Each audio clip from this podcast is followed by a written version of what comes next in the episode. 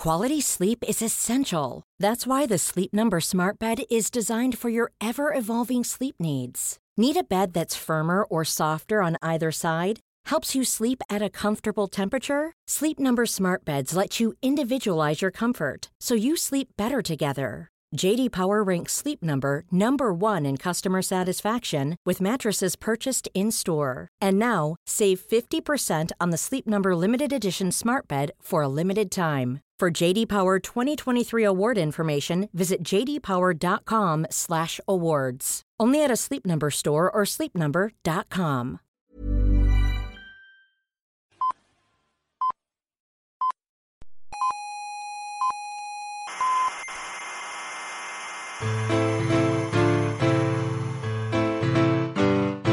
Aquí comienza Coffee Break, la tertulia semanal de la actualidad científica y tecnológica.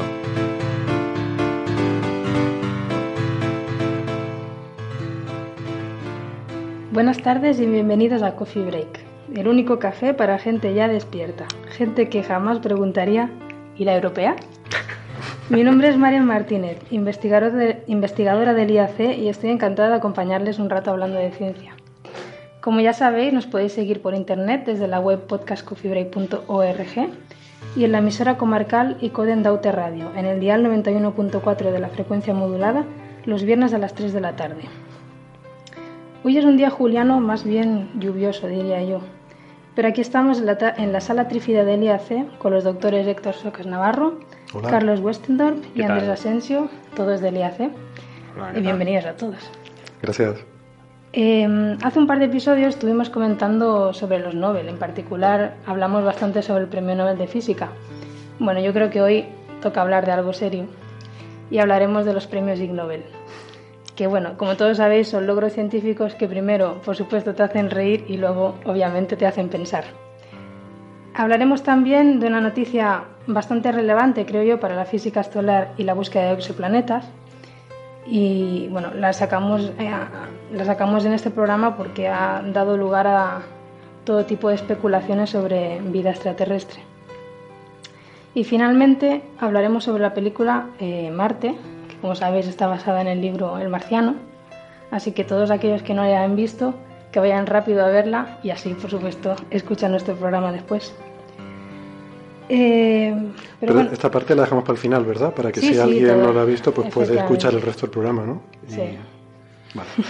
Avisaremos, antes de los spoilers avisaremos. Antes para del que. Exacto, sí, Spoiler lo haremos claramente para que nadie, nadie, nadie pueda, mm, bueno, que no adelantemos nada para que vaya todo el mundo a ver esta película y por supuesto, quien quiera que se lea el libro, que vale muchísimo más la pena, creo yo.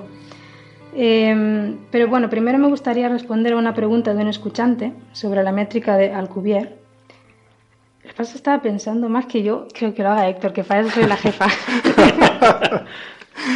Ya, ya, ya.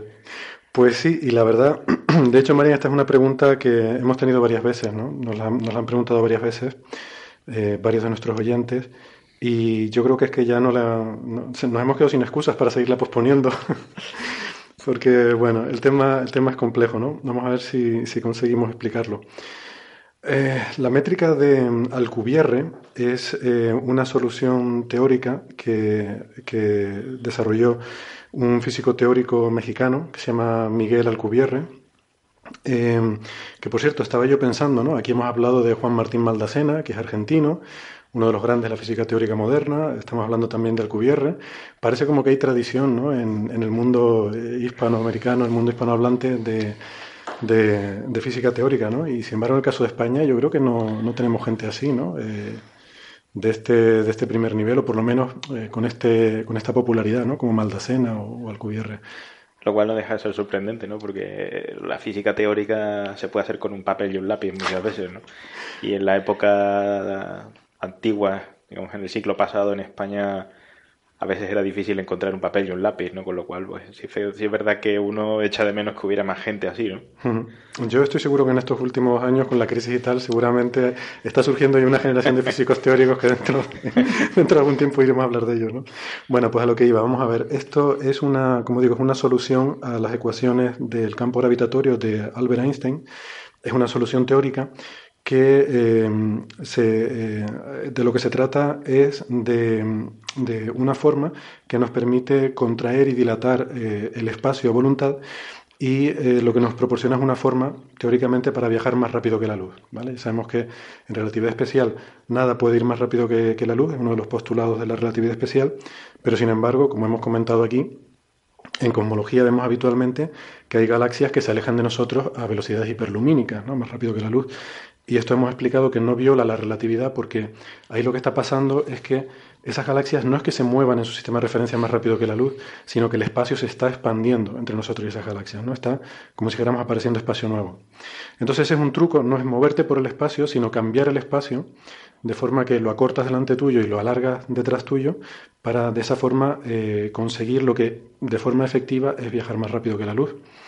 Esto es lo que la gente dice que es la teoría del motor de Star Trek, el motor Warp, y a mí me indigna mucho cuando oigo hablar de estas cosas porque parece como si esto fuera algo que descubrió alguien. Tú es que eres un fan de, Star Wars. Star Wars, y ahí no, nos vamos a poner de acuerdo. No, no, pero a ver, me, molestaría igual que alguien dijera que es el halcón milenario, ¿no? esto, ya lo dijeron en el halcón milenario, que se puede viajar más rápido que la luz. En la Wikipedia dicen, lo que pasa es que siempre hay que poner un poco de cuidado con lo que está escrito en la Wikipedia, ¿no? Pero dice que eh, Alcubierre, de hecho, le escribió un email a William Shatner para decirle que, que la serie le inspiró para desarrollar este la métrica esta, ¿no? O sea, que algo de... Sí, no, eso no tengo dudas, ¿no? Pero quiero decir que, que una cosa... William Shatner es el Capitán Kirk antiguo. El, sí, sí. No, no es el creador de la serie, no es Roddenberry. No, no, no ya. Entonces tampoco lo entiendo mucho, pero bueno. es como si llamas a Data o a, a la Forge. Sí, sí, sí. Bueno, entonces, eh, pero vamos, que una cosa es, eh, bueno, que a uno se le puede ocurrir decir, bueno, voy a distorsionar el espacio para hacer lo que yo quiera, que está bien, eso se nos puede ocurrir a cualquiera, y otra cosa es lo que realmente hizo Alcubierre, que, que es lo impresionante, es coger, sentarse con las ecuaciones y resolverlas, y encontrar una solución a esas ecuaciones que permite hacer eso, ¿no? Eso es lo que es impresionante. Eh, ¿Qué pasa? Esto es bastante debatido, incluso hoy en día, ¿no? es un tema muy, muy controvertido, porque no está claro ni siquiera a nivel teórico que esto sea posible. ¿no? Entonces vamos a intentar explicarlo. Em, la, idea, como digo, es que eh, eh, con esta solución uno es capaz de, como digo, de contraer el tiempo delante de la nave, extenderlo detrás y de esa forma pues uno puede hacer como esas galaxias que se mueven más rápido que la luz.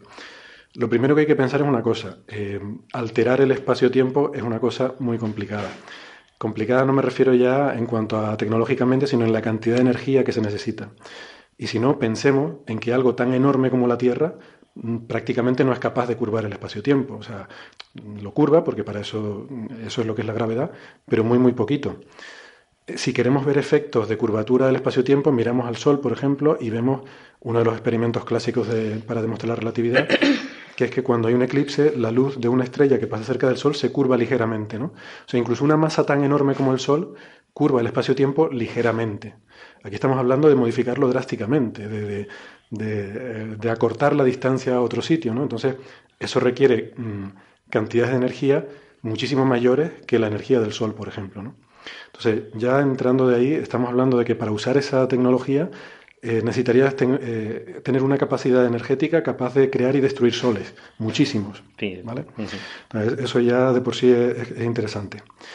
Eh, hay atajos para esto que a lo mejor hay gente que dice que mm, se podría, bueno, el propio Alcubierre llega a la conclusión de que esto se puede mitigar usando energías negativas o materia que tenga masa negativa, lo cual, bueno, es una la materia exótica, eh, puede haber materia exótica que tenga estas propiedades, pero esto es pura especulación, o sea, no hay ni siquiera ningún indicio racional que nos haga pensar que pueda existir energía negativa o mm, masas negativas, ¿no? Entonces, es una cosa así como muy especulativa.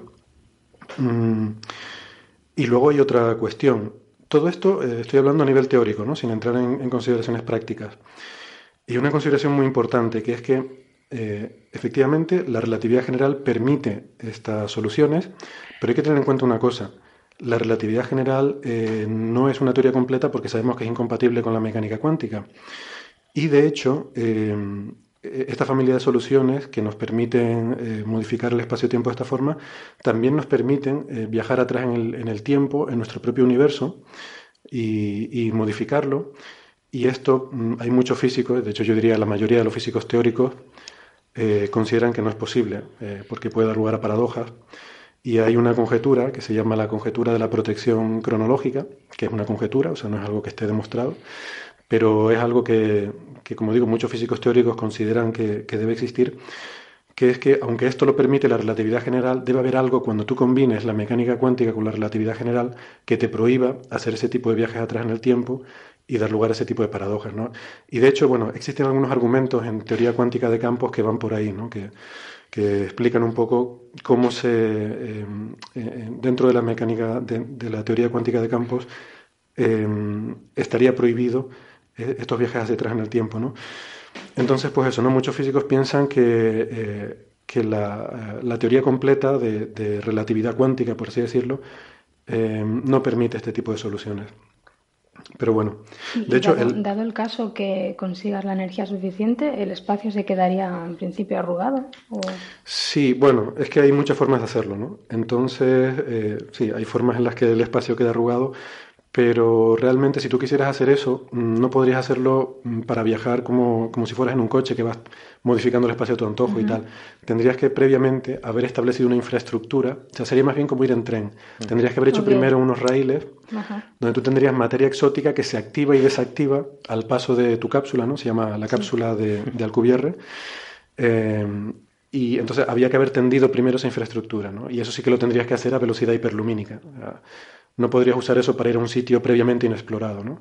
Tendrías que ir primero yendo con las limitaciones de la velocidad de la luz, ir poniendo esos puntos donde tú, de alguna forma, esa materia exótica que no conocemos y, tal, si existiera, pues ahí la pondrías y tendrías que activarla y desactivarla. ¿Qué significa eso? Ni idea. Son todos conceptos teóricos. Tendrías que activarla y desactivarla al paso de esta cápsula, ¿no? Es peor que el agujero de gusano de Interstellar, ¿no? Es muy, es muy, complicado. Y mira que nos hemos metido con eso. No, es muy complicado y por eso, de hecho, digo que, mm, que me estoy centrando solamente en los argumentos teóricos. ¿no? En la práctica esto es bueno, inimaginable, inimaginable. Mm, entonces, efectivamente, o sea, parece que es una, es una solución posible dentro de las ecuaciones de Einstein, pero hay muchos físicos teóricos, incluso el propio Alcubierre, de hecho, menciona esto, ¿no? En sus, eh, él tiene unas clases que tiene una, unas transparencias que las tiene las ha hecho públicas en Internet.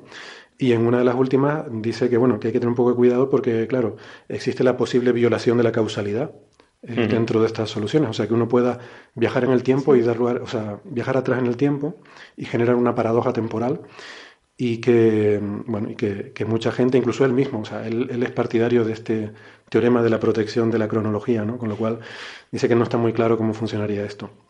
Conjetura. Eh, sí, una y conjetura. Al parecer es de Stephen Hawking, esa conjetura. ¿Ah, sí? Sí. Es un artículo del año 92 eh, en el que, bueno, termina diciendo que parece ser que el universo tiene una especie de eso, de protección de la, de la cronología.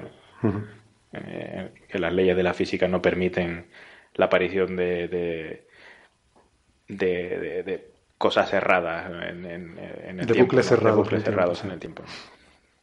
Sí, la cosa va un poco por ahí. Eh, de todas formas, yo mm, tengo eh, algunas sospechas que quiero compartir aquí con ustedes, ¿no? Y es que mm, yo no lo, había, no lo había mirado, pero viendo una biografía de este hombre de Alcubierre, eh, tiene 51 años, ¿vale? Y tú ves una foto suya muy reciente y el tío parece más joven que yo. De hecho, de hecho, se parece sospechosamente a Jordi Hurtado. Ostras. Claro, lo cual uh, a mí me hace sospechar que este y tío... Jordi Hurtado trabaja en el Ministerio del Tiempo. Pues como todos sabemos. Todo encaja. A mí me parece que este tío sabe algo de viaje en el tiempo. Uh -huh. Y acabas siempre pareciéndote a Jordi Hurtado. Acaba... No, es que... Entonces yo... no debe ser muy, yo creo que muy hay recomendable. Una... Yo creo que hay un tipo de seres que tienen el problema de parecerse a Jordi Hurtado, pero la ventaja de que pueden manejar el tiempo y vivir para siempre. Buena teoría. Bueno, no sé, por, en fin, por, por hacer un poco de, de, humor con esto, ¿no? Pero, y luego en la práctica también hay otros problemas, ¿no? Como eh, la, o sea, el calentamiento de la llamada cápsula por radiación Hawking, que sería eh, insostenible, fuerzas de marea en, en, las paredes de la cápsula, o sea, porque la idea es que tú mantienes en la cápsula el espacio mm, intacto, y, y, pero uh -huh. modificas dramáticamente el espacio exterior, entonces... A ver cómo te aíslas, ¿ves? Claro, en esa transición las fuerzas de marea ahí son uh -huh. eh, totalmente insoportables. Bueno, cosas así, ¿no? Eh, hay otra cuestión, si tú vas viajando eh, doblando hacia el espacio, todo lo que está delante tuyo, a lo largo de esas vías del tranvía, digamos, todo eso te lo vas llevando contigo. O sea, cuando llegas a la estación final y te pares, toda la materia y la, radiación que has acumulado en todo el viaje, de repente lo sueltas allí de golpe, ¿no? Bueno, sí, es lo que llaman el frente de choque. no es muy ecológico. El frente de choque de Alcubierre. Sí. te llevas, imagínate que viajas al otro lado de la galaxia, pues te llevas todo un tubo de material galáctico contigo, moviéndose a la velocidad mayor que la velocidad de la luz, y lo sueltas de repente en la estación de llegada, ¿no? O sea que no debe ser muy saludable estar en una estación de esas cuando llega.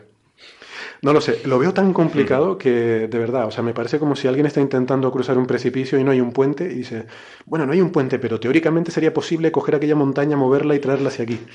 Pues sí, teóricamente sería posible, pero a mí me parece que si esa es tu solución, seguro que hay formas más fáciles de hacerlo. Sí, sí, con menos energía, no sé. Sí, no, claramente una curiosidad matemática, probablemente. de hecho, probablemente, sea una curiosidad matemática incorrecta, ¿no? Porque sí, que falta está claro que hay, las teorías no son completas, ¿no? bueno, matemáticamente es correcto, ¿no? Matemáticamente es correcta en el, en el, sí, en el, sentido matemático, en el régimen, en el régimen de la, de la relatividad, general, sí.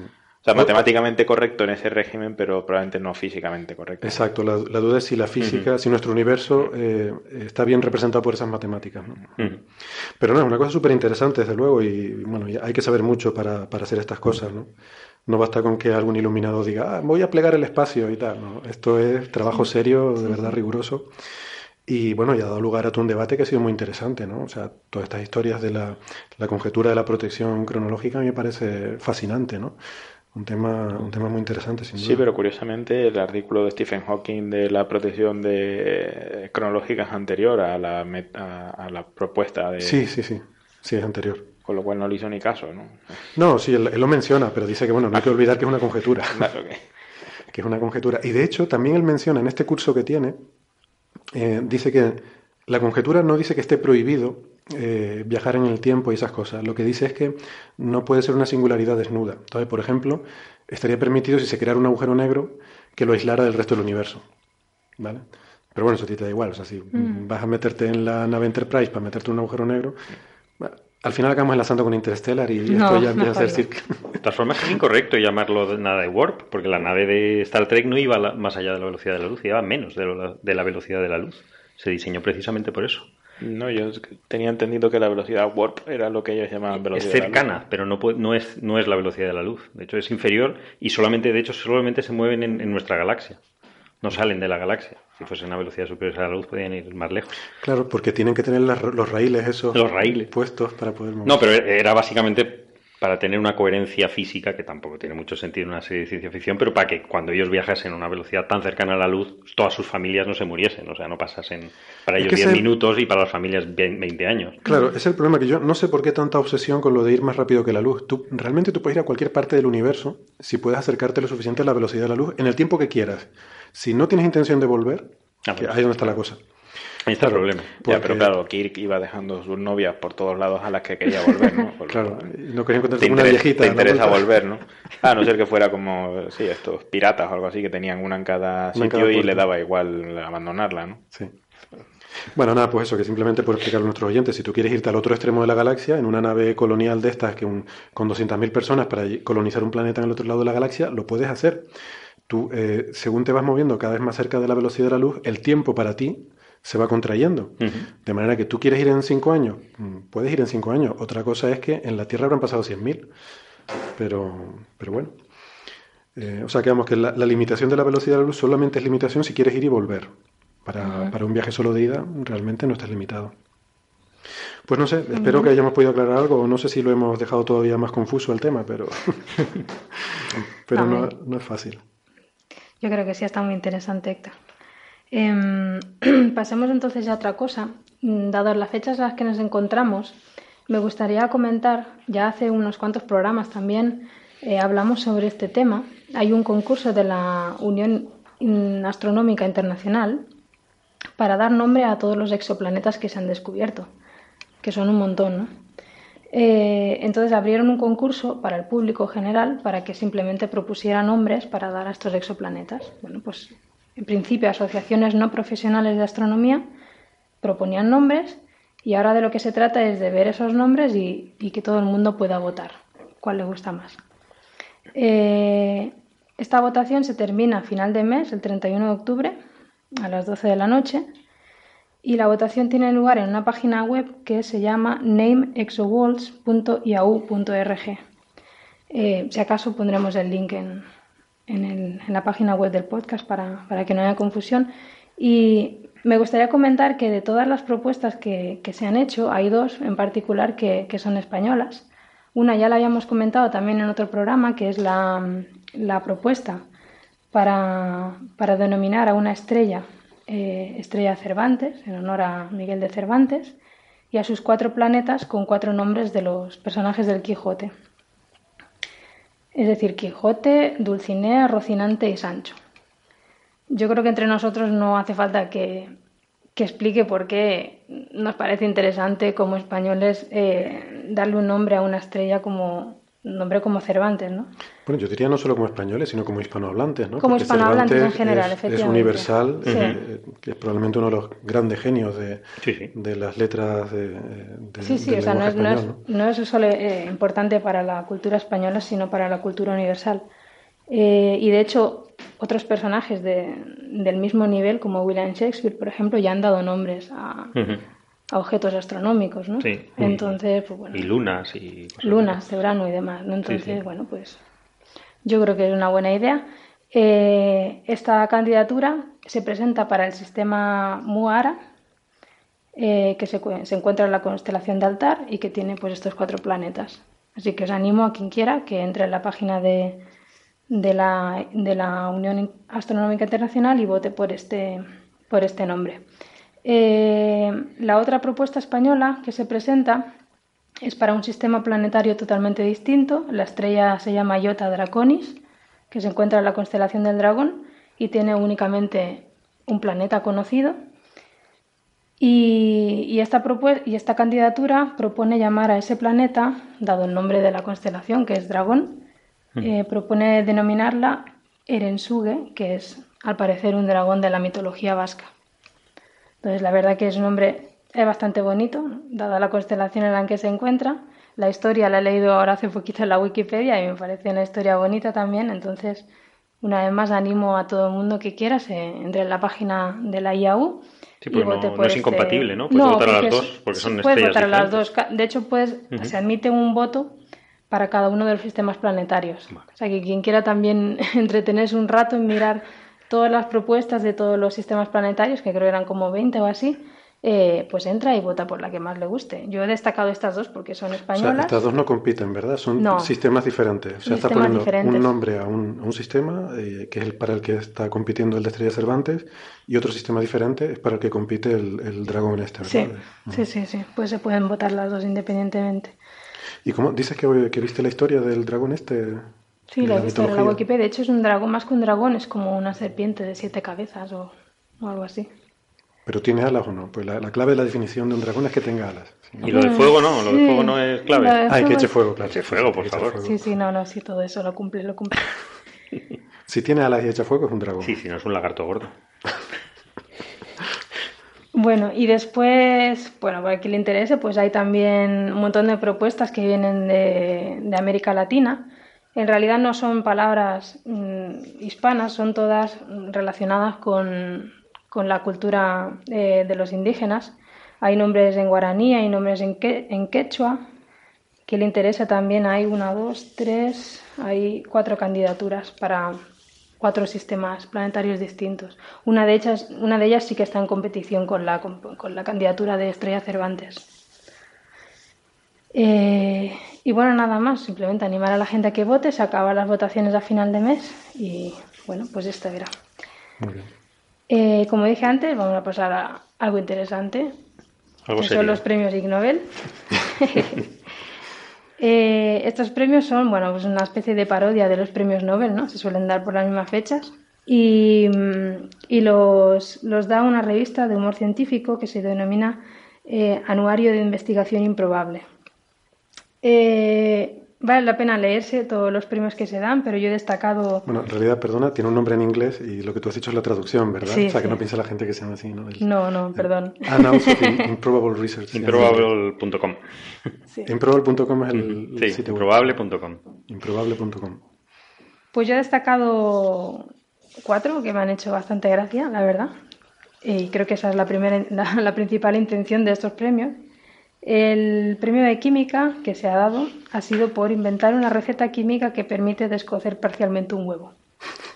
La verdad que es para... ese, es el nombre, luego el, estudio es serio. Entonces eso me imagino. Supongo que detrás de todo esto, obviamente, como bien dice eh, eh, en el título de estos premios, es primero para reírte y después para mm. pensar. Entonces, eh, alguno de vosotros supongo que habrá leído algo más sobre este premio. realmente que, he visto alguna cosilla que realmente bueno, cuecen un huevo, efectivamente, lo hacen ahí en mm. directo, pero luego cogen la, de lo blanco, cogen la proteína y luego la descomponen en el estado que estaba anteriormente, en lo blanco del huevo. O sea, cocer y descocer un huevo. La parte blanca. El huevo tiene otra parte. Vale. No hablan de eso. No, lo que tiene que ver con lo del doblado de las proteínas, que por lo visto en el laboratorio a veces las proteínas se, se doblan de alguna forma incorrecta y cuesta días eh, volverlas en otro estado que sea útil para, para, la investigación. No sé exactamente en qué, pero en el estudio del cáncer se usa. ¿no? Entonces, esta técnica eh, lo haría en minutos, con lo cual ahorrarías muchísimo tiempo. O sea, es un estudio serio, de verdad. Bueno, todo esto, esta publicación es una publicación científica seria. O sea, quiero decir, eh, a ver, eh, quiero decir que los trabajos que se publican ahí tienen que cumplir los estándares de rigor científico. Otra cosa que nos puede hacer gracia, eso pues lo de descoser un huevo o cualquiera otra de estas cosas que han dado premios, ¿no? Sí, algunas, hay algunas que son bromas directamente, ¿no? Pero esto es en serio. Esto es lo que es, lo que es la broma es el título, pero realmente la, la técnica de, doblado de proteínas es. Yo creo que hay muy pocas que sean broma, ¿eh? hay una de broma que la acabo de ver. en el fondo lo que... broma, el, trabajo tiene que ser científico. pero no, no, del todo, no del todo. Ahora lo diré. En el fondo lo que nos interesa es... La de economía no es... Entender el mundo, ¿no? Y, bueno, o sea, en el mundo... Hay, cosas graciosas. No, no, a mí el humor yo soy De hecho, una, una de las cosas típicas de todos los Ig Nobel es que eh, cuando los lees eh, siempre te hace gracia haber hecho uno de esos trabajos, ¿no? Claro, claro. ¿no? Y además tiene muchísimo da mérito. da más bien envidia, ¿no? De, pues yo podía haber hecho eso, ¿no? Sobre todo presentar las cosas de forma tan divertida, ¿no? Siendo algo serio. yo creo que eso es genial. Es doblemente genial. Además de que el trabajo sea bueno, que sea divertido. A mí me gusta uno, eh, creo que es el de... Mm, eh, ay, ¿cuál era? Eh, el de biología, pues no. El de, ese es bueno, ese es bueno. Ah, el de, el de medicina, ¿no? no, el de medicina sobre el... Eh, además son, son diferentes, diferentes grupos de investigación que han estado analizando los beneficios para la salud del contacto íntimo interpersonal, desde en forma de besos hasta otro tipo de contactos mucho más íntimos. ¿no? Y uno se pregunta cómo se hacen los experimentos para hacer todo este tipo de trabajos, porque pues, pues, hay que hacerlos además en grandes cantidades. Pero ese no, ese no, es el mejor. O sea, uno se pregunta cómo se hace este, este experimento que ha dado lugar al premio de física, que es eh, el premio para todo, bueno, para un estudio en el que se dice que todos los mamíferos vacían sus vejigas en unos 21 segundos en unos 21 segundos. Más o menos 13 segundos, lo cual, bueno. Hombre, más o menos 13 es mucho, ¿eh? es un error un poco considerable. Entre 8 y 34. Pero, son mamíferos, o sea, es sorprendente, ¿no? Porque son mamíferos que, que, tienen una diferencia de peso de un factor, el más pequeño al más grande, de un factor casi un millón en, kilos. ¿no? Eh, desde, un ratoncillo. Desde un ratón enano hasta un elefante, ¿no? Y todos, curiosamente, están ahí dentro de, en el 21 más menos 13, ¿no? Y de hecho hacen un modelo, hacen un modelo eh, de cómo se vacía la vejiga, ¿no? Y al final llegan a la conclusión de que básicamente todo depende de, de, o sea, por el escalado que tienen las vejigas y tal, básicamente todo depende de la gravedad, ¿no? O sea, ese número es básicamente dependiente de la gravedad. O sea, que si estuviéramos en otro planeta, pues en vez de 21 segundos serían pues 30 segundos o, 2 segundos, ¿no? O sea, básicamente la gravedad es quien tira del, de lo que sea. del líquido hacia abajo, ¿no? eso, no lo planteaban en Interstellar, ¿no? No. Cuando se metía uno en un agujero negro. ¿Cuánto tardabas en, ir al baño? Sí, eso sería una buena pregunta, claro. No se lo planteaban porque, claro, como depende, creo que eh, depende de la gravedad de forma proporcional, ¿no? Con lo cual en un agujero negro vas al baño y sobre la marcha puedes volver, ¿no? Porque a lo mejor no te da tiempo llegar al baño. No tardas prácticamente nada en evacuar el líquido. ¿no? Pero eso lo, lo descartas de la película, no, no tiene importancia. ¿no? pero en estas cosas de viaje interplanetario supongo que se podría... No, pero no debe ser solo la gravedad, porque según esa regla de tres, entonces cuando están los astronautas en órbita no podrían ir al baño. Sí, sí, tienen un, tiene un aspirador. Ah, cierto. Algún día, pues si quieres hacer un monográfico de lo que es un váter espacial y es muy Pero yo pensaba que eran las astronautas. Mm, ellos también. Ellos también. Necesitas eh, lo que no succión. lo que succión, efectivamente. El mecanismo sí, básicamente es igual, único que la forma es diferente, pero, vamos, sí. O sea, necesitas succión. Necesitas succión para- y no lo hay en ingravidez. Entonces tienes que proporcionarla Sí, no mecánicamente. Es No debe curioso, ser porque la palabra, cómodo. la palabra No. succión uno la asocia a otro tipo de. Esto es una de- aspiradora, con lo de cual- cuestiones fisiológicas, no O sea, pero necesariamente. eso me está diciendo es que todos los músculos que tenemos no sirven para nada, entonces. Pero te tiene que ayudar, Sirven para dilatar. claro, dilatar y ya la está. gravedad. O sea, no, no empujan, digamos. O sea, esto es puro, pura gravedad. Mm, Bueno, pero tiene que ir a algún sitio, es decir, si no iría por toda la nave y eso no es muy No, adecuado. no, ya, aparte de eso, no, pero que me, me resulta curioso que en gravedad cero no, en principio no puedes entonces hacer, hacer nada. Podrías hacerlo, pero flotaría por alrededor tuyo. Bueno, La verdad no que, solo la gravedad. como dirían ciertos opinólogos, Claro, yo no he leído el artículo, ¿no? Pero, pero aún así voy a opinar. Eh, la verdad que no lo he leído, ¿no? Pero, pero eso es lo que... Esto no es Radio Nacional, ¿eh? El resumen, no, no. El resumen es básicamente ese, ¿no? Que, que al final, tal como funcionan las cosas, quien tira de la, del líquido es la gravedad, ¿no? Y da igual un poco... O sea, la, la, la, la presión que hace sobre la vejiga realmente no ayuda a sacar el, el líquido. O por lo menos es, es No, no, menor- no, es una contribución menor que la de la gravedad. Exacto, sí. O sea, quien mantiene el flujo constante de líquido es la gravedad. ¿no? O sea, sí que es verdad que empezar a, a orinar sí que, Sí que los músculos lo necesitas forzar tú, pero una vez los fuerzas y empieza a funcionar el mecanismo, no hace falta hacer nada más. Como todos, hemos- como todos sabemos, ¿no? Experimentalmente. experimentalmente, de hecho, va- varias veces al día. Eso está bastante testeado. Luego te- tenía destacados dos más, uno de biología y otro de literatura, no sé de cuál os apetece más hablar primero. Eh, Hombre, el de literatura eh, es muy gracioso. ¿no? el de literatura es que sí, Mm. yo estoy por dejarlo para el final, ¿no? De- los de ciencias ya los hemos terminado. No, biología. Yo había, biología había destacado uno de biología, Sí, sí. que es muy bueno porque le han dado un premio a una gente por observar que cuando pones un palo con un peso en la parte trasera de una gallina, entonces la gallina camina de una forma similar a aquella en la que pensamos que los dinosaurios caminaban.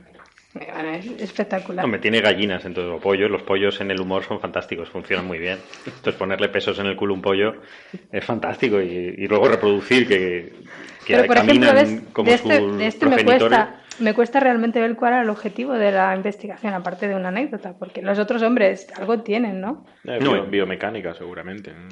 Era saber cómo caminaban realmente los dinosaurios. Entonces, Sí, aquí hemos hablado varias veces, ¿no? De que eso es un tema bastante de investigación bastante actual, ¿no? El intentar investigar la biomecánica, cómo se movían los dinosaurios, cómo andaban y, y por qué y cómo. Sí, yo creo que esas cosas. tienen- Aquí estuvimos hablando una vez, de hecho, sobre eh, eh, modelos que hacían simulaciones por ordenador sobre cómo se reproducían, por ejemplo, los T-Rex, porque son bichos muy, muy grandes, muy pesados. Y que, pues, por ejemplo, para colocarse uno encima de otro, o sea, eh, vamos, puedes aplastar directamente al, al otro bicho, ¿no? Eh, porque no tiene suficiente fuerza para contrarrestar el peso eh, de, de su cuerpo. Entonces son, eh, son temas que están todavía bastante en el alero. Y a lo mejor este tipo de estudios pues van por ahí, ¿no? A intentar decir, bueno, los dinosaurios no eran tan diferentes. De hecho, si le pones un- una cola... si le cambias, grande lo que hacen es cambiarle el centro de gravedad al, al, al ave. Entonces, Claro. eh, cambiar el centro de gravedad hace que, que camine en vez de con, con la cadera, más con los fémur, que es como lo hacían los dinosaurios. Pero es más divertido coger un pollo y ponerle un peso en el culo. ¿no? ¿Dónde va a parar? ¿Hay vídeos sobre esto o no? Eh, yo no me he puesto a verlo porque no. Eh, que igual que las este fotos de- de, de los demás mamíferos remiccionando no es lo que más me gusta. Entonces, no me he puesto a verlo, pero hay, hay esquemas, hay dibujos. sí. Supongo que hay vídeos. Este es buenísimo. Eh, Pero a mí me gusta el de, yo iba a decir el- un break, el de, el de, ¿cómo se llama? El de economía, que yo no sé si se considera una ciencia aquí. se acerca, que ese es de broma, es decir, que es de la mm, Policía Metropolitana de Bangkok, en Tailandia, eh, por eh, comprobar que si un policía, eh, como es, rehúsa eh, aceptar un soborno, pues simplemente hay que ofrecerle más dinero.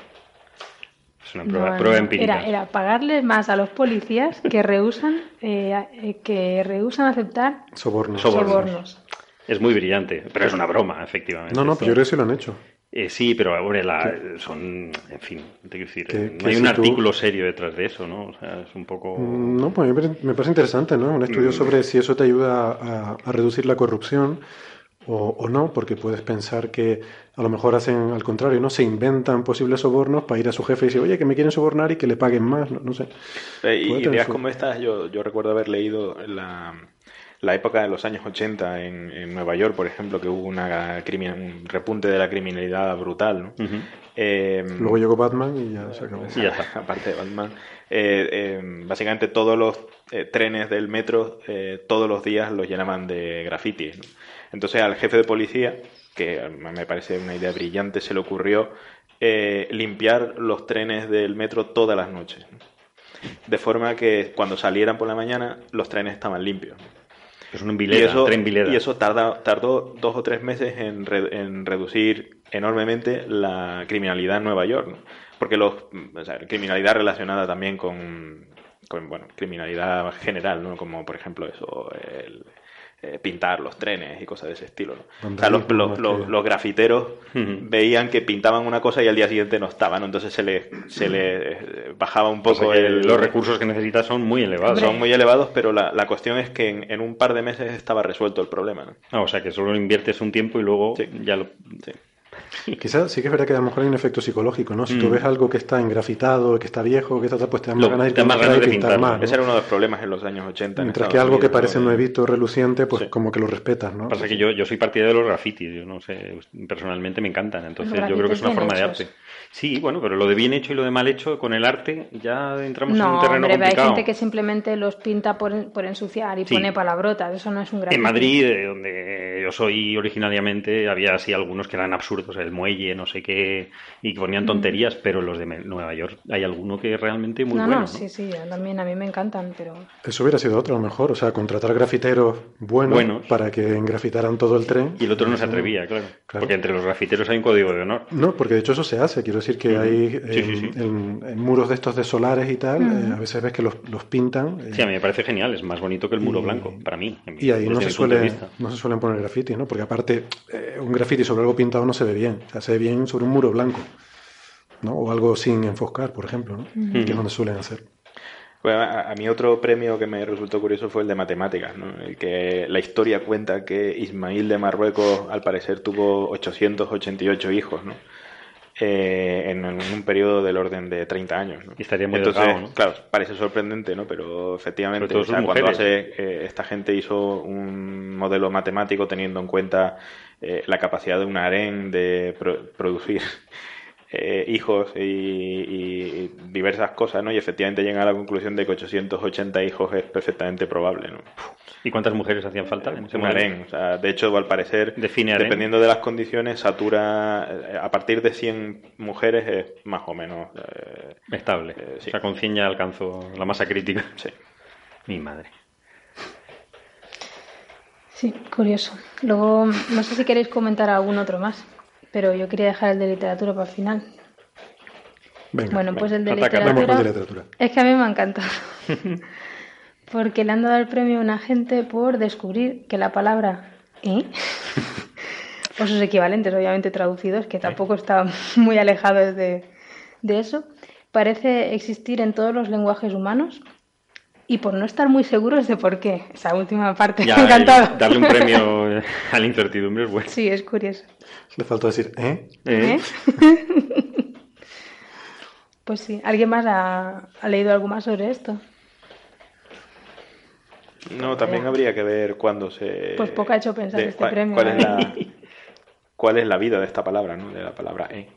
Porque, claro, si es relativamente reciente, no es, no es raro, ¿no? Que, Lo que pasa es que esta es una palabra que no se escribe, entonces mm, no es muy antigua. Por eso digo que, una, vez, está- si una vez lo- existen las comunicaciones, cualquier palabra en un momento se pasa de un lenguaje a otro, ¿no? Hombre, es una palabra que sirve para repetir el mensaje. Entonces, ¿Eh? supongo- ¿Eh? No, pero yo creo que esto va más por el tema de que probablemente es algo universal, ¿no? O sea, que, de-. Que es algo que llamamos en nuestro cerebro de alguna forma. Y Claro, pero que yo querría el saber sonido si- más básico, más gutural es un eh, porque además en todos los idiomas es un eh, ja, eh, ¿no? Es un sonido muy parecido en todos los idiomas, ¿no? Y que Ujú. probablemente hay algo biológico en la producción de ese sonido, que a mí me parece trivial. O sea, no requiere articulación ninguna. Bueno, es, es lo primero que emiten los bebés también, ¿no? Es muy Claro, parecido a lo es el primero sonido que más simple bebés. que podemos Sí. Entonces no me parece tampoco extraño que esté en todas las culturas. Hombre, que en todas se asocia a decir, disculpe, no he entendido lo que he dicho, ¿podría Claro, ese, repetirlo? ese es el Mm, punto. ese es el punto. Mm. Ujú. Ahí a lo Y lo curioso está- es que le han dado premio por no saber por, Por no saberlo. Pero sí, sí. Pues bueno, si no tenéis ninguno otro que comentar, Aliens. creo que pasamos sí a los aliens. Venga, venga, la nave del misterio. Bueno, todo surge de una noticia mm, de una estrella que se denomina Wish. Tenía el nombre, un nombre Sí, un no sé qué, no sé cuántos. KIC, uf, Te digo Tenía el artículo por da aquí. lo mismo. 846-2852. exacto. Esta, esta es una de las que podría estar en el concurso este y ponerle un nombre, ¿no? Esta, esta sí. Pues sí. Yo creo que esta va a ser famosa. ¿eh? De esta estrella vamos a estar oyen- vamos a estar hablando bastante tiempo en el futuro. Tiene pinta, sí. Así que Sí, yo creo que yo no estoy seguro de que le pongan nombre, porque muchas estrellas de estas misiones de, eh, de eh, surveys y tal se han vuelto famosas y siguen teniendo nombres absurdos. ¿no? Sí, pero esta me parece que se va, mm, o sea, incluso en la cultura popular se va a estar hablando mucho de ella. Pero bueno, cuenta la noticia porque estamos aquí. Bueno, Nos han pues- criticado oyentes por hacer esto, por Pues empezar a el- hablar el teaser, el antes teaser. de explicar la noticia. Es muy cinematográfico. Básicamente, bueno, eh, Yo como- decía que era culpa de ustedes, por supuesto. Ah, bueno, lo aceptamos.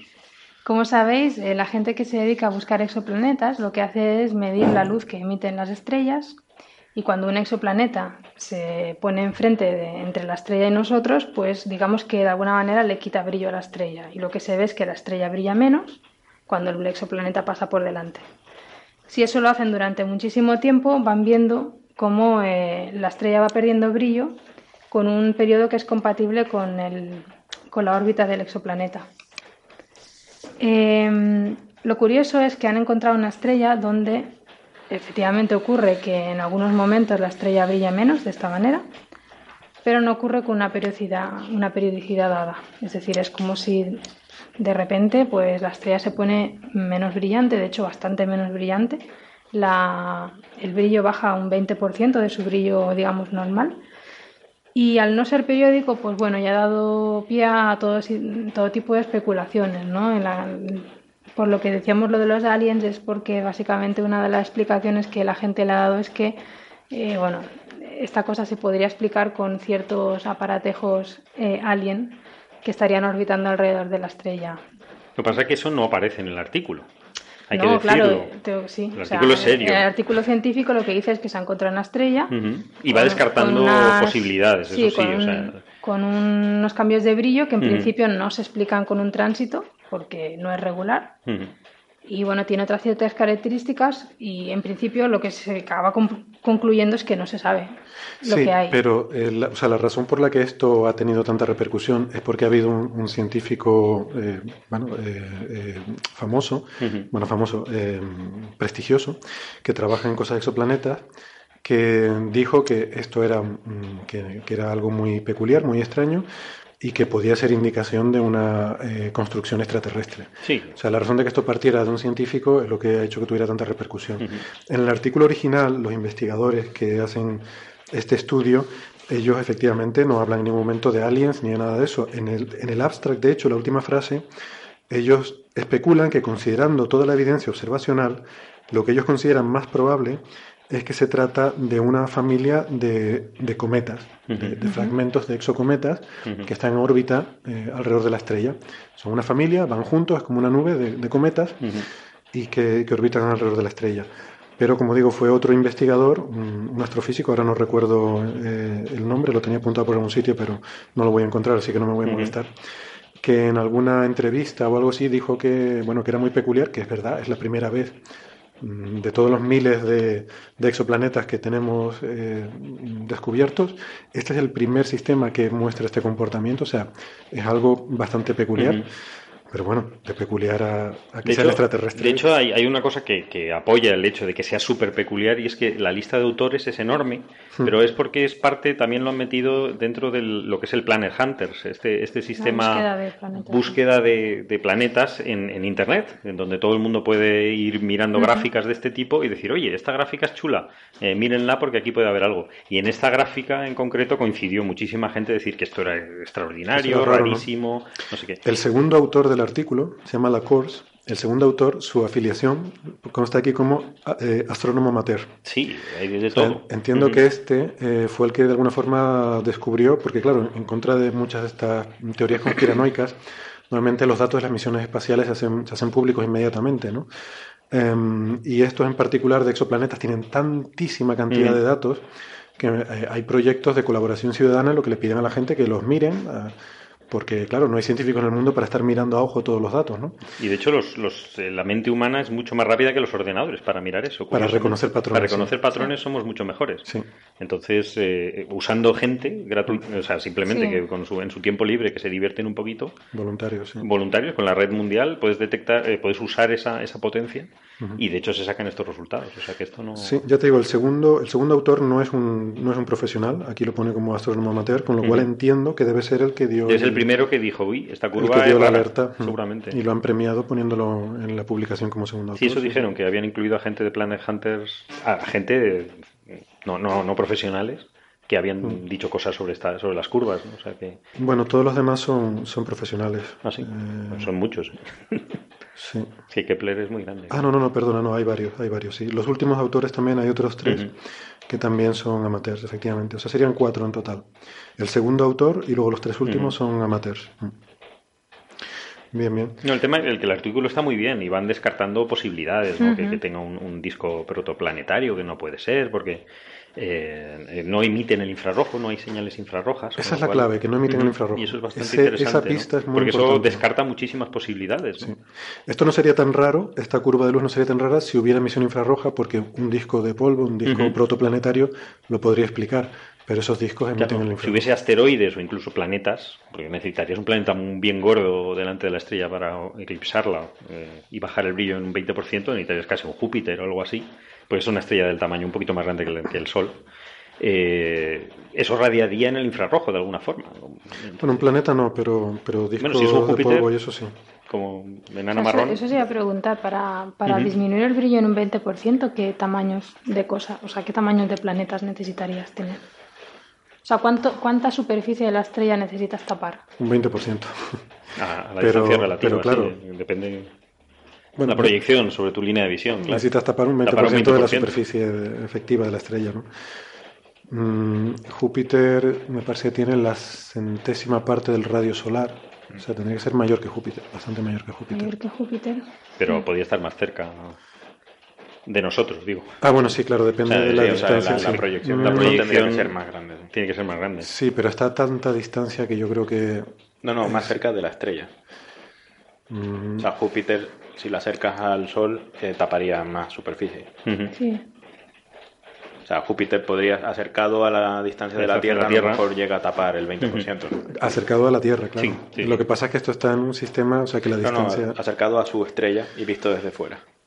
Acercado a su estrella visto de fuera, yo creo que sería al revés, pero bueno, da igual. eh, Bueno, en cualquier caso, un 20% de la superficie no había La, caído. la cuestión es que un planeta, vamos a ver, un planeta no puede ser, que es la, la explicación normal para estos tránsitos, por la forma tan irregular del patrón. ¿no? O sea, cuando ves la curva de luz, no es que baje como cuando pasa un planeta, sino que em- es muy irregular, empieza a pegar saltos para arriba y para abajo, ¿no? Indicando que hay cosas que van pasando, cosas pequeñas que van pasando una detrás de otra, ¿no? Em, claro, el- la explicación esta de ciencia ficción es que mm, algún tipo de construcción que ha hecho una civilización alrededor de su estrella.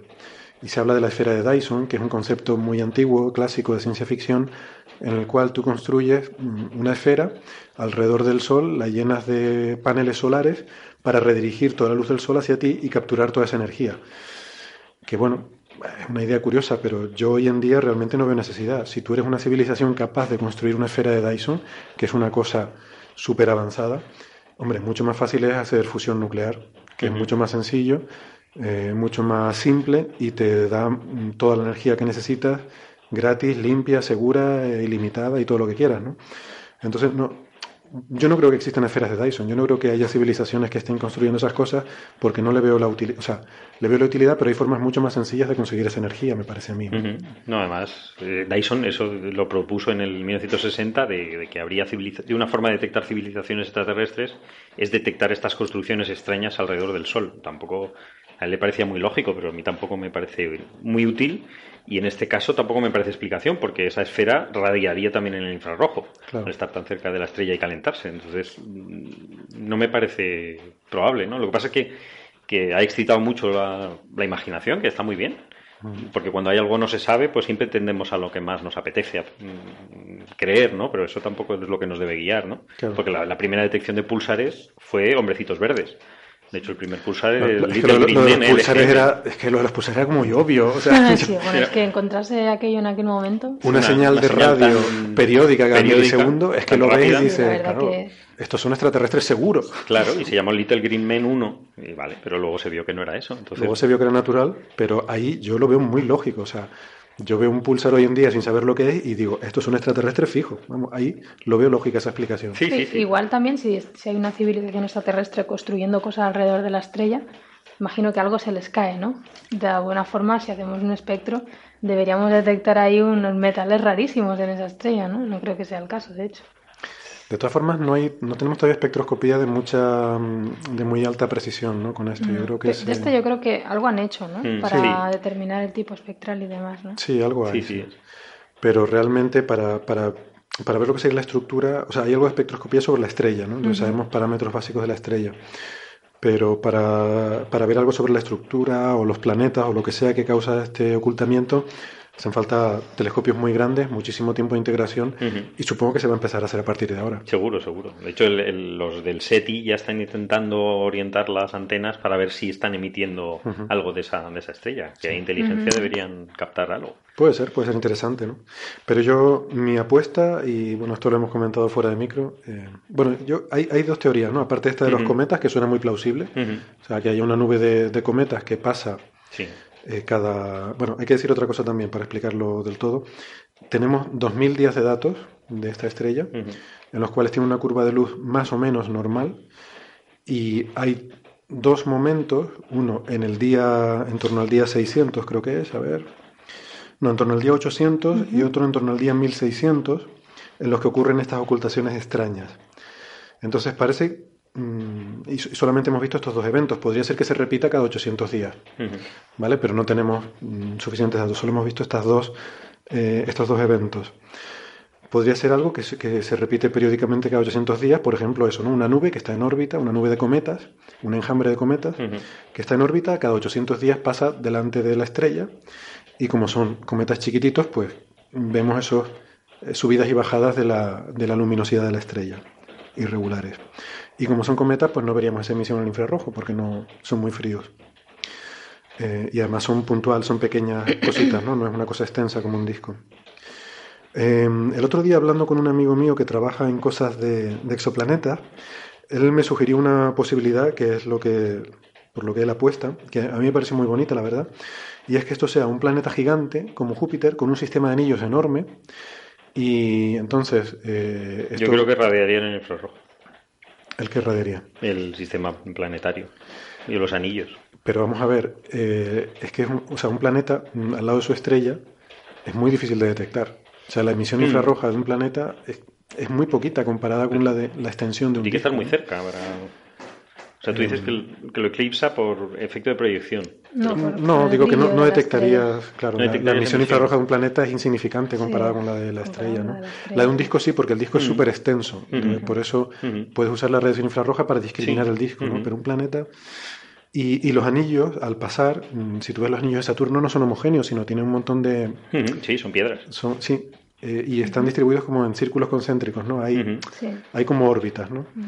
Entonces, según vas pasando por estos eh, sistemas de anillos, pues O sea, que te vas pase viendo- un... Ujú. Lo que pasa que eso, eso implicaría, creo, que del evento 1 del día 800 y el evento 2 del día 1600 deberían de ser similares. Y en cambio, lo que se ve en la gráfica es que en el día 800 hubo una, una ocultación, o sea, un, perdón, una bajada de brillo. Y en cambio, alrededor del día 1600 han habido una, dos, Muchas. tres, cuatro, cinco. Sí, es muy diferente. Pero, pero no porque distinto. depende de cómo sea la orientación, o sea, porque si el planeta tiene un movimiento de nutación, Sí. de precesión, entonces no eh, el- su eje de rotación va variando y no, no vas a pillar la misma inclinación en los diferentes pasos. no pillas los anillos de cara, sino de, de canto Sí, o algo así. o los pillas un poco diferentes, digamos, ¿no? Una vez los pillas más de cara y entonces ves muchas más ocultaciones y otra vez los pillas más inclinados y ves menos ocultaciones. Bueno, es especular, bueno, pero Esto es especular, como lo de la Sí, esfera sí, de sí. Dyson. pero posible. No, pero eso, necesitas más ingredientes aparte de los anillos, quiero decir. Necesitas que además, eso, que el planeta tenga una cierta.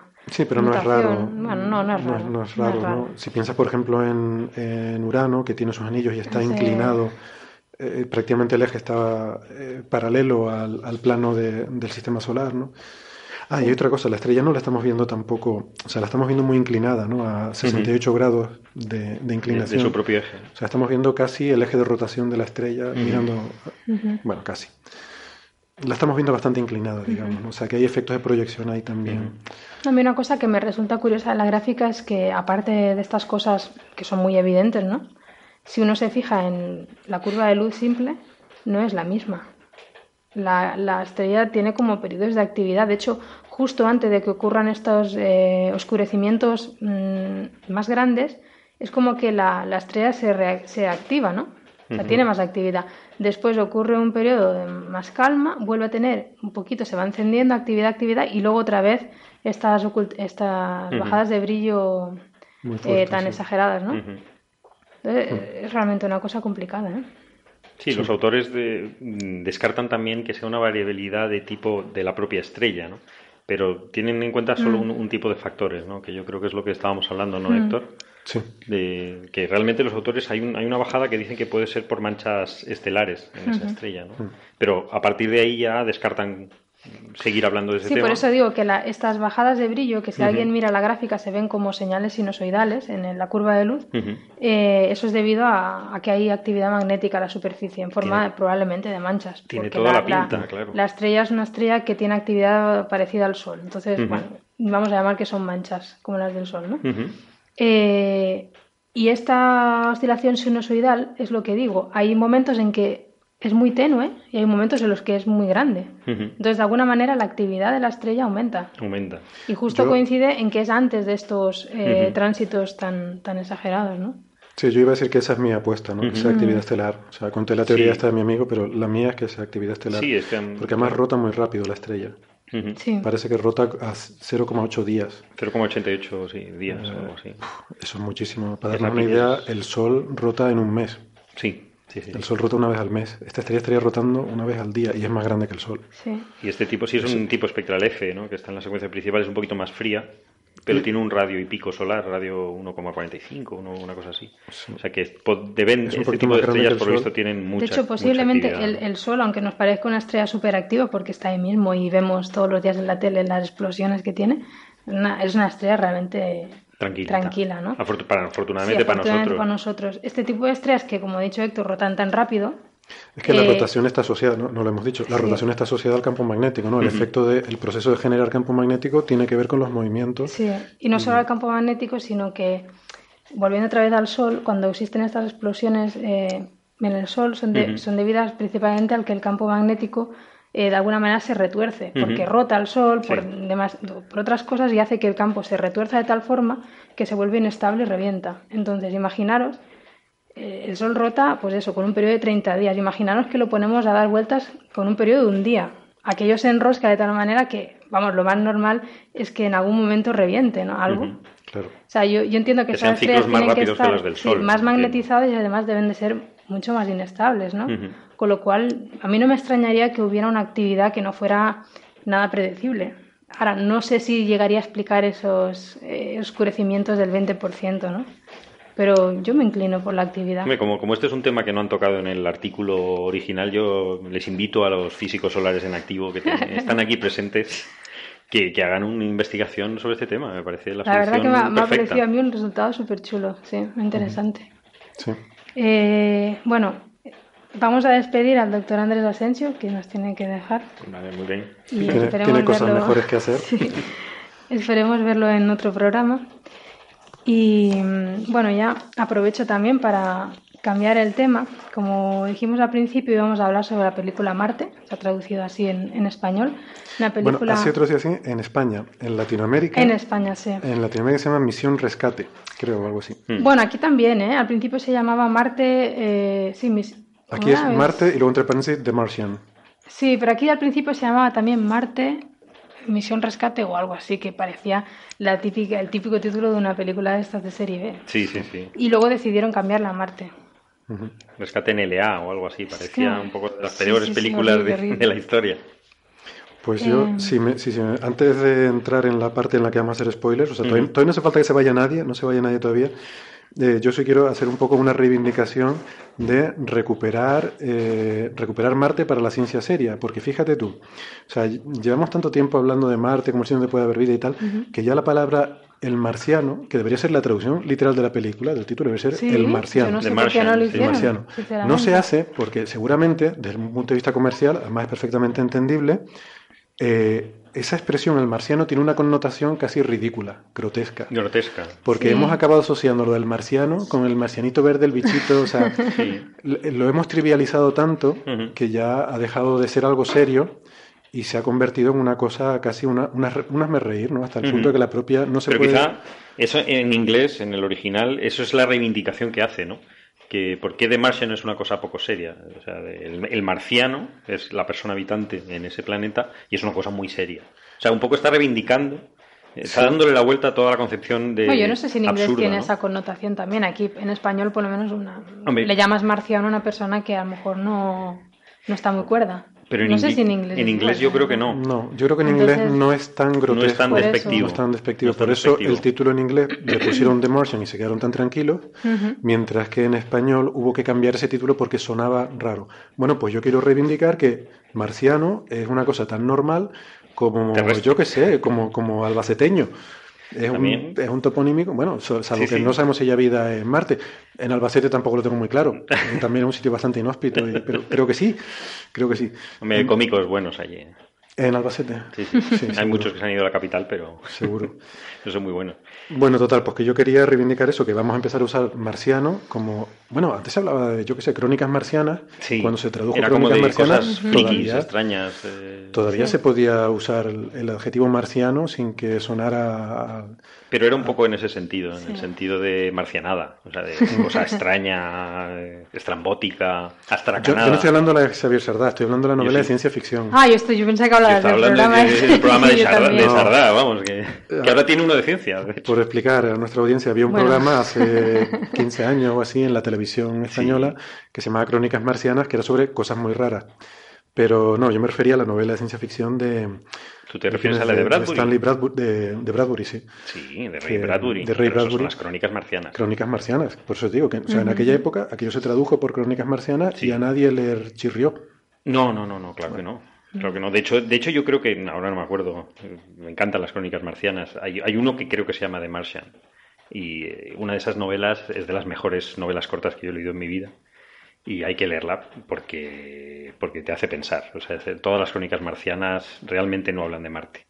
Y eso es lo que realmente impresiona cuando te las has leído, ¿no? O sea, hablan del ser humano en su miseria y, sobre todo el- habla del pueblo norteamericano, lógicamente, que es lo que sabía eh, Ray Bradbury, ¿no? Pero es eh, como llevado a otro planeta, eh, re- volvemos a hacer las mismas cosas que hacemos en la Tierra y que son horrorosas, ¿no? Entonces, Sí, no tenemos remedio. ¿no? por eso, no, en principio no. Según, según las, las crónicas marcianas, no es una novela de ciencia ficción, es una novela de realidad muy, muy, muy salvaje. A mí me encanta, ¿no? Yo soy un absolutamente fan y de hecho siempre que hay algo que en Marte, los propios de la NASA siempre nombran algo relacionado con Bradbury, ¿no? O sea, es, es- es inevitable. Yo creo que esto es un pequeño guiño también, ¿no? Bueno, pues, Pues- pues nada, eso. Si quieres, eh, podemos meternos a hablar de lo de Ya, spoiler, Ah, spoiler quería- alert. Sí, bueno, antes de eso. es lo que nos gusta hacer spoiler. Vamos a hacer spoilers. Decir que el tema supongo que lo trataremos en más profundidad otro Sí. día, ¿no? Con, Sí, eh, con gente de... ¿no? Con gente que sabe de Marte. gente que sabe de Marte, ¿no? gente que sabe de Marte y que hoy vamos a, a lo mejor a hablar más de la película, ¿no? En plan un poquito más light, pero pues Pero- sí, los que no la hayan visto, pues que Se que se vayan yendo, ¿no? Que no quieran ser spoilereados. Eh, ya no vamos a hablar de nada más, ¿verdad? Sino solo de la película Sí, en lo que queda sí. programa. Vale. O sea que ya si, si paran aquí ya no se pierden nada. Bueno, pues no sé. Yo una de las, de las primeras cosas que quería comentar, a ver qué os parecía a vosotros. yo- lo que me gustó de esta película es que, al contrario de una que yo sé, que se llama Interstellar, Oye, la gente Eh. va a decir que sí estamos obsesionados, ¿eh?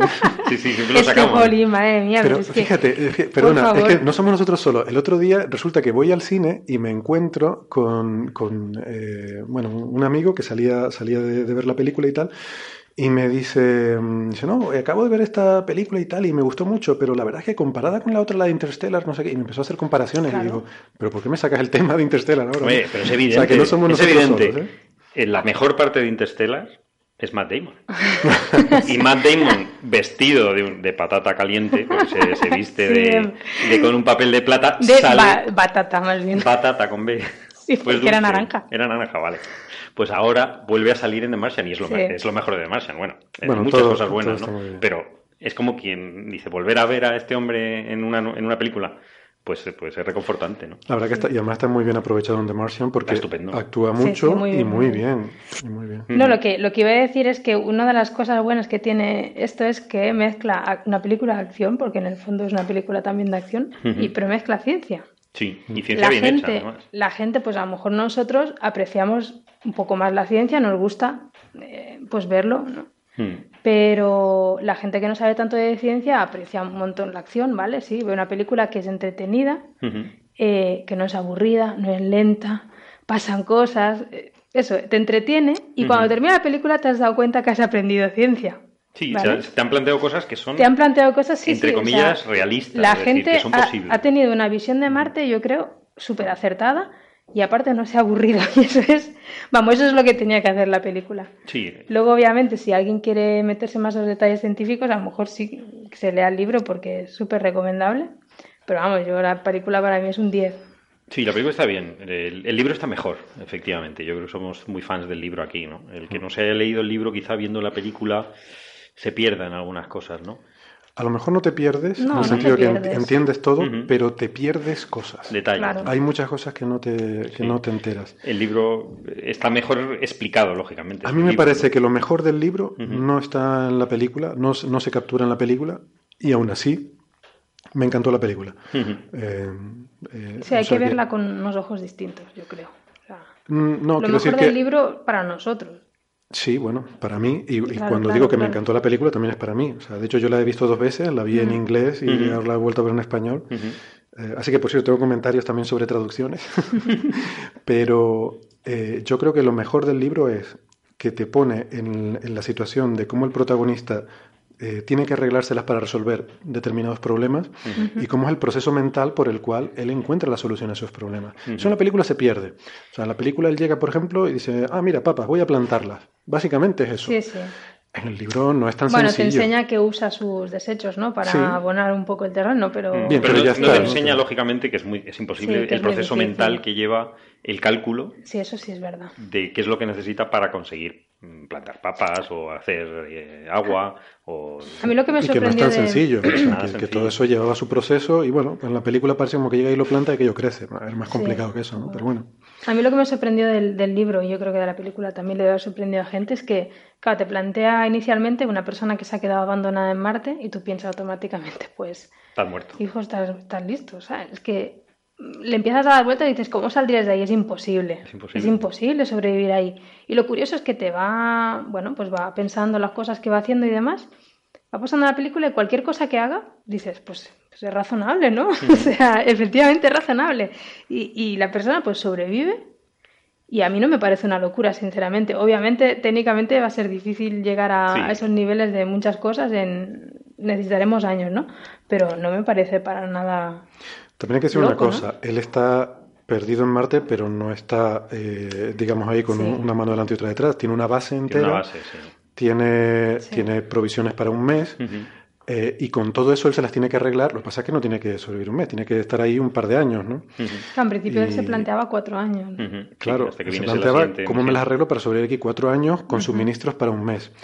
Entonces, eso me parece que está bien, porque no es que esté ahí totalmente solo como un náufrago y tal, no, él tiene algo de partida, ¿no? Sí, sí. Eh, y, y aún así, claro, es un, es un reto um, muy, muy grande y él consigue arreglárselas con las herramientas que tiene, porque eso es la gracia, ¿no? Tienes aquí una serie de cosas, con todo esto, ¿cómo te las arreglas, ¿no? Eh, y entonces, eso es lo bonito, ¿no? O sea, ver cómo él, eh, usando los conocimientos que tiene eh, de ciencia, de botánica, de, de ingeniería, de diferentes cosas, eh, él es capaz de usar esos conocimientos para mantenerse vivo. Es un, es un poco como, como el, el- ¿Cómo se llamaba esta? La de Apolo 13. Que era. eh, estaban perdidos, ya no podían ir a la Luna, pero tenían que volver con, las- con lo que tenían. Lo que pasa es que Apolo 13 Sí. es real, pasó de verdad. Entonces tienes aliciente, pero que es un poco eso, que empezaron a, con las cosas que tenían a retorcerlas y a ver qué podían hacer y realmente eh, conseguirlo, ¿no? Y este- eso es un poco lo que hace, ¿no? Es muchísimo más salvaje, ¿no? Lógicamente porque está en otro planeta que es el, el sin atmósfera, que es terrorífico, es, una, es un elemento totalmente hostil de la película. O sea, no, como hemos hablado alguna vez, en esta película es buena porque no hay malos, ¿no? No hay malos. Eh, el único malo es eh, Marte. La naturaleza. es la naturaleza, que no es ni mala ni buena. Lo que pasa es que estamos expuestos a ella y, no, y somos muy frágiles, somos unos bichos súper débiles y que no pasa nada, pero que en otro planeta es muy es difícil sobrevivir, ¿no? Necesitamos muchas, muchos condicionantes, ¿no? Y en ese sentido es, no interesante. sé quién decía, creo que era, en el, no estoy seguro si era en el blog de Daniel Marín, que por cierto es muy recomendable, hace un análisis sí, de, de- la de película, de, Naucas. que es realista, que no, de Naucas. Que por cierto lo podemos comentar luego. He visto varios artículos analizando la película y debo decir que el, el más certero que me parece es el de Daniel Marín, Sí, sí, muy bueno. porque mm, los otros que he leído la verdad es que me han dejado bastantes dudas, ¿no?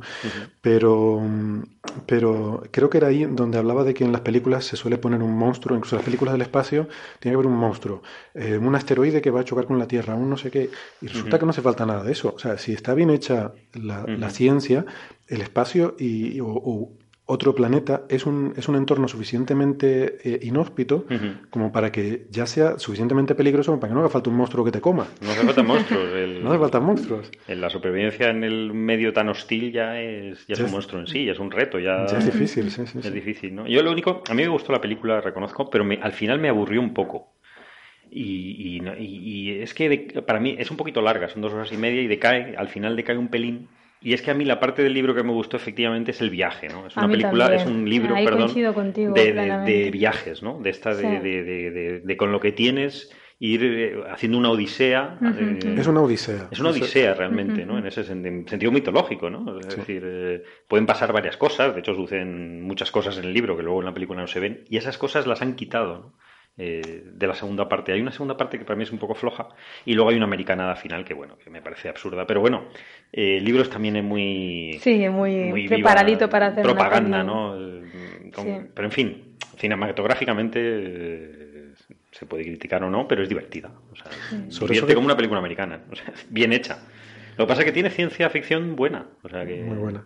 Sobre eso que tú decías de que no tiene malos, en ese sentido, eh, para mí es como 2010, Ujú, que también es una película que me llamó mucho Sí, la sí, atención porque tampoco hay ningún malo. O sea, ujú, 2010 es la segunda parte de la famosa 2001, 2001. Odisea del Espacio, que incluso en 2001 estaba el ordenador ese perverso Sí, que tal, eh, en una parte sí. pero en 2010 no. O sea, No, en no hace 2010 es falta. algo parecido, o sea, son una serie de, de personas en un, en un viaje espacial sometidos a una serie de, cosas que pasan y, y tienen que arreglárselas, ¿no? Eh, entonces, a mí eso me parece un concepto muy interesante.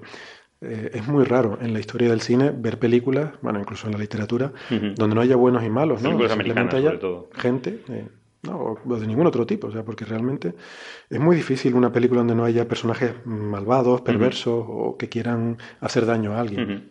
No, y de hecho la, la ciencia es tan buena que la única crítica, hay un par de críticas que se pueden hacer, ¿no? Las únicas críticas las ha aceptado el escritor y de hecho ya las, las sabía de, antemano, ¿no? Es decir, hay una tormenta inicial de arena eh, en Marte que es lo que desbarajusta todo y que destroza y no puede ser, eso es imposible. O sea, de- con la- no hay atmósfera en Marte, es decir, a las velocidades de que estamos hablando, la energía que lleva, eh, eh, la- lo, lo poquito, el poquito del CO2, que es dióxido de carbono que hay en la atmósfera, el poquito que hay, que es una décima parte de la, la densidad del- de la atmósfera ¿no? terrestre, eh, la- la- no podría ni levantar una hoja de papel. O sea, esas tormentas no existen en Marte y él lo ha reconocido directamente. Dice, si lo metí allí, pues simplemente para que haya para tensión dramática. historia, ¿no? Claro, para dejar un la tío historia. a- Es que si te lo paras a pensar, no hay muchas más Hay otras de- opciones, hay otras opciones. Eh, él lo dijo luego a posteriori, dice, anda, eh, si lo llego a saber, bueno, porque no se había dado cuenta, No, no, no. meto un meteorito, ¿sabes? Que eso No, es no, no, una- no, Él, él tenía otra, No, otras pero- ideas. Es que yo no sé si le... Ah, bueno, sí, sí, claro, se lo he comentado a ustedes, Ujú. pero no, no a los oyentes, ¿no? Ujú. Eh, nosotros contactamos con el, con el escritor, con, Ujú. con Andy Weir, para ver si nos podía dar una entrevista, porque ya estábamos ya en un plan, ya desde que estábamos hablando Subiditos, con gente, estábamos estábamos subiditos, subiditos. como Radio Nacional. Todo el mundo nos cogía el teléfono y, y decidimos intentar ver si, si Andy no- nos concedía una entrevista, ¿no? Andy, ya. Y sí, bueno, el Que no es, señor- no es señor doctor, Weir. no es doctor Weir, ¿no? Es doctor. Le vamos a llamar Entonces- ingeniero Andy, ¿no? Vamos a ver si... Sí, ingeniero de Tú, software. eras- tú decías, yo soy doctor Socas. Yo soy doctor. Señor ingeniero. claro, eh, póngame con Andy, por Póngame favor. con Andy. De parte del doctor Socas. Tú ves así seguro que... Tú así, así por eso te dijeron que... No, entonces la verdad que nos contestó muy amablemente su, su jefa de prensa, eh, porque esto fue hace tres semanas, y claro, era en plan, no, cuatro semanas, y estaban con todo el tinglado del ajetreo de la premiere de la película, ¿no? que se iba a estrenar en Estados Unidos, y aún así nos contestaron, ¿no? Nos contestó la secretaria diciendo que bueno, que ahora mismo era un momento muy malo porque están, llamando de todos lados, estaban promocionando la película y nos invitó a que en, un momento posterior más adelante les, volviéramos a contactar. Pero lo que sí hizo fue que nos mandó unas preguntas por escrito, o sea, unas respuestas por escrito, eh, muy amablemente, porque se ve que no debimos ser los únicos a los que le habían declinado la, entrevista, y, y, nos mandó una serie de respuestas, ¿no? Y una de esas respuestas tiene que ver con eso, ¿no? Y él dice que sí, que él sabe que, que lo de la tormenta no, no es tal. Y que cuando escribió la historia, mm, eso, necesitaba un evento que desencadenara el problema. Y él se había quedado con dos eh, posibilidades. Una era la de la tormenta y la otra dice un, un, test del rover que fuera horriblemente mal. Algo mm. salió mal, un, accidente, lo que fuera, un desastre. Mm. Y, es más difícil. Y piensan que este hombre quedó muerto y tal. Porque tienen en cuenta que toda la tripulación se tiene que ir y dejarlo solo. Y dejarlo solo.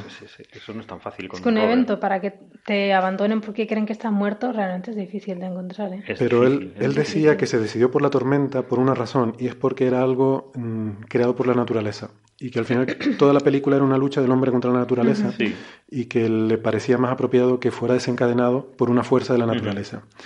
Entonces que sí, que sabe que una tormenta en Marte no tiene esa, esa violencia, porque los vientos efectivamente pueden ser de 150 kilómetros por hora, pero con tanta una atmósfera, como tú dices, Carlos, eso es como una brisa en la Tierra. Es una brisita, ¿no? Es una brisita. Y que, bueno, pero que aún así pues metió eso para, para poder generar una historia, porque es que Sí, mm, no, pero es, fácil. Es válido, no es, completamente fácil que, Pasa lo que, pase lo que pase. No es fácil, o sea, eh, puesto en una misión espacial, que algo salga mal y, que sea realista. Mm. yo yo oí lo del, lo del meteorito, que él lo dijo. Sí, pero el meteorito, ¿por qué se va a ir la tripulación y dejarte allí? Pues porque destruye gran parte del, entonces del hub, ya, ya no tienes, no, no tienes una ya parte, libro. Una parte, una parte, una parte, claro, una parte. Y luego la nave de, de escape, de la que te tienes que escapar, se está cayendo que era lo que pasaba con la tormenta, se estaba inclinando, por eso tenían que, salir. Entonces, más o menos lo puedes hilar igual, ¿no? Perdón, lo estoy releyendo ahora, me he equivocado. No era un test con el rover, era con el MAF, con el... con, el, módulo, de lanzamiento. Con el módulo de lanzamiento, sí. Sí, se pueden hacer varias cosas, ¿no? Donde un test de, con los motores del MAF eh, va horriblemente mal. Supongo que a lo mejor pues Mark va a hacer algo y se, se dispara el motor y salen disparados y él se queda atrás. No sé, alguna cosa así. Y, pero que decidí no hacerlo mm, porque es una historia del hombre contra la naturaleza y quería que fuera la naturaleza la primera en golpear, decía. Así que sacrifiqué precisión científica en favor de drama. Esa es la, respuesta que, pone aquí exactamente. ¿Te dice algo de lo de las papas o patatas en la no, península? No, eh, dice que esa es la única libertad, eh, la única licencia cinematográfica que él dice que se tomó, licencia artística que se tomó al escribirla. No, porque las papas también dijeron los botánicos que teníamos que traer a un botánico algún Pero eso es controvertido, ¿eh? Porque eso no es fácil de hacer. No, hay otros expertos que, que, argumentan que no, que con agua eh, sí que se podrían... O sea, eso... De todas formas, él lo fue haciendo como de manera lentamente, ¿no? O sea, cogió un trocito de... Él tenía arena de, o sea, tierra de la tierra. Tenía tierra de la tierra. Entonces, de alguna manera fue creciendo esa tierra de la tierra con la arena de Marte. Se fue un poco transformando la tierra de Marte en... Por eso digo que en la película se pierde todos esos detalles. Mm. Sí, él tenía tierra de la tierra y tenía semillas también de la tierra. Tenía semillas. Porque ellos tenían experimentos de hacer crecer hierba. Lo que pasa es que la hierba no le servía para comer, que además todo eso está bien explicado en el libro. Sí, sí, claro, yo tengo aquí experimentos para hacer crecer hierba, pero esto no me sirve para comer.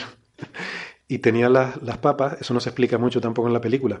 La razón por la que había papas en la nave es porque iban a pasar el día de acción de gracias. De gracias. Y había papas para el pavo. Había papas para esa cena que les habían preparado. Cena de pavo, que es lo que se toma tradicionalmente en Estados Unidos. Que es lo tradicional en Estados Unidos. Entonces, por esa tradición, les habían puesto ahí una, dos papas para cada uno. Y gracias a eso, No, está bien, está bien traído porque las papas dan muchas calorías pues, para su peso. O sea que está, esto, esto está sí, bien y es algo que, que, cuando lo plantas también te da un montón de fruto. Y que se puede replantar. La propia semilla sirve para nueva, nueva planta. O sea, está bien. Sí. Aún así, eso solo le daba calorías. Él necesitaba los, los suplementos vitamínicos, que eso tampoco sale muy bien en la película. Él necesitaba complementar con suplementos, pero esos tenían ahí para parar un tren porque está en una base. O sea, está... Y estaba calculado para seis personas, creo, y él está solo. O sea que en ese sentido está sobredimensionado. ¿no?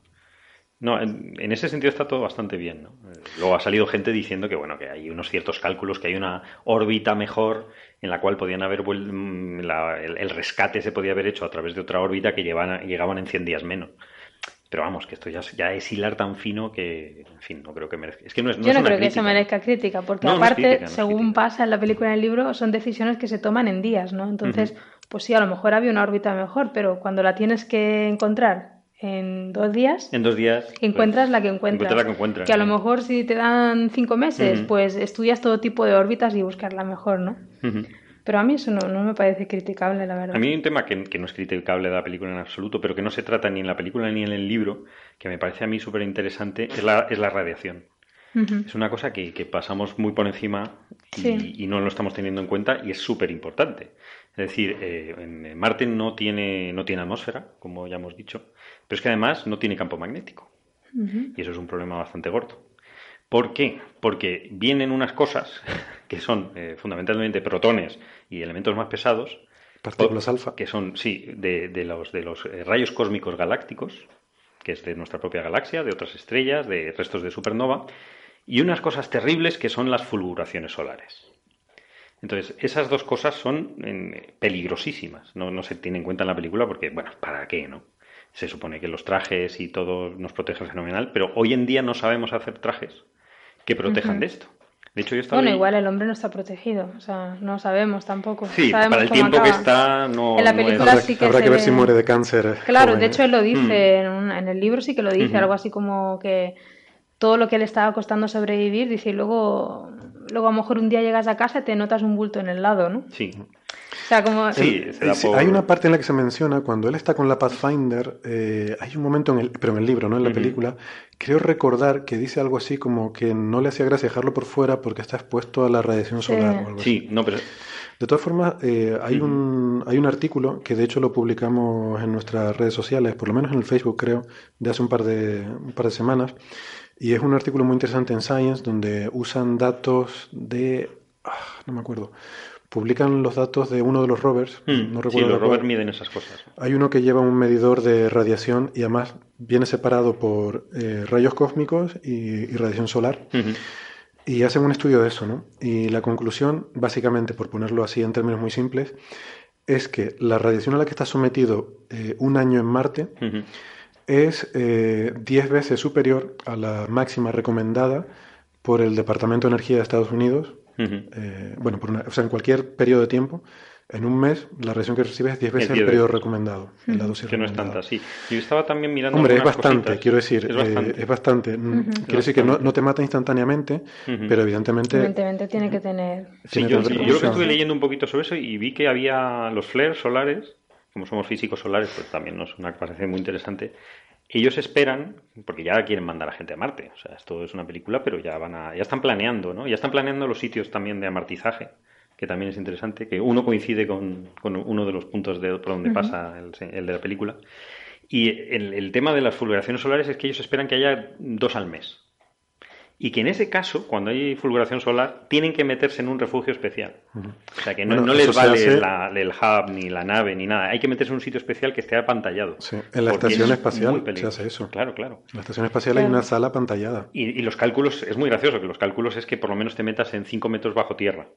O sea que si en alguna vez en Marte hacemos alguna construcción, pues habrá una parte que esté, esté apantallada, esté metida bajo tierra para este tipo de eventos. ¿no? que, es, que es una cosa que no se tiene en cuenta, bueno, lógicamente no, no añade nada a la película, pero que a mí me parece divertido. ¿no? No, pero yo creo que es normal que no se tenga en cuenta, ¿no? Porque en, en el, o sea, ellos el van a estar un que- mes que va a eh, y probablemente pues pueden, en un caso de una emergencia, pueden meterse en la nave. Sí. Y en el caso de Mark, el pobre bastante tiene con lo que tiene Sí, exacto. como para preocuparse de tal. O sea, que esté sometido durante, no sé cuánto está al final, un año y medio en Marte o algo así.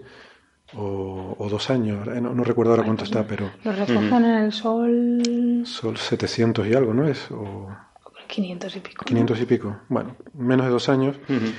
Pues en ese tiempo, mm, eh, eh, digamos que estás sometido a una dosis de radiación 10 veces lo Sí. saludable, No, no, sí, pero no pasa nada. que quiere decir que, bueno, pues eso, tienes un cierto riesgo, riesgo. tienes No, un pero riesgo a mí me de... hace pensar más allá, ¿no? Más allá en el sentido de que ya estamos queriendo colonizar Marte. Es decir, eh, No, claro, claro.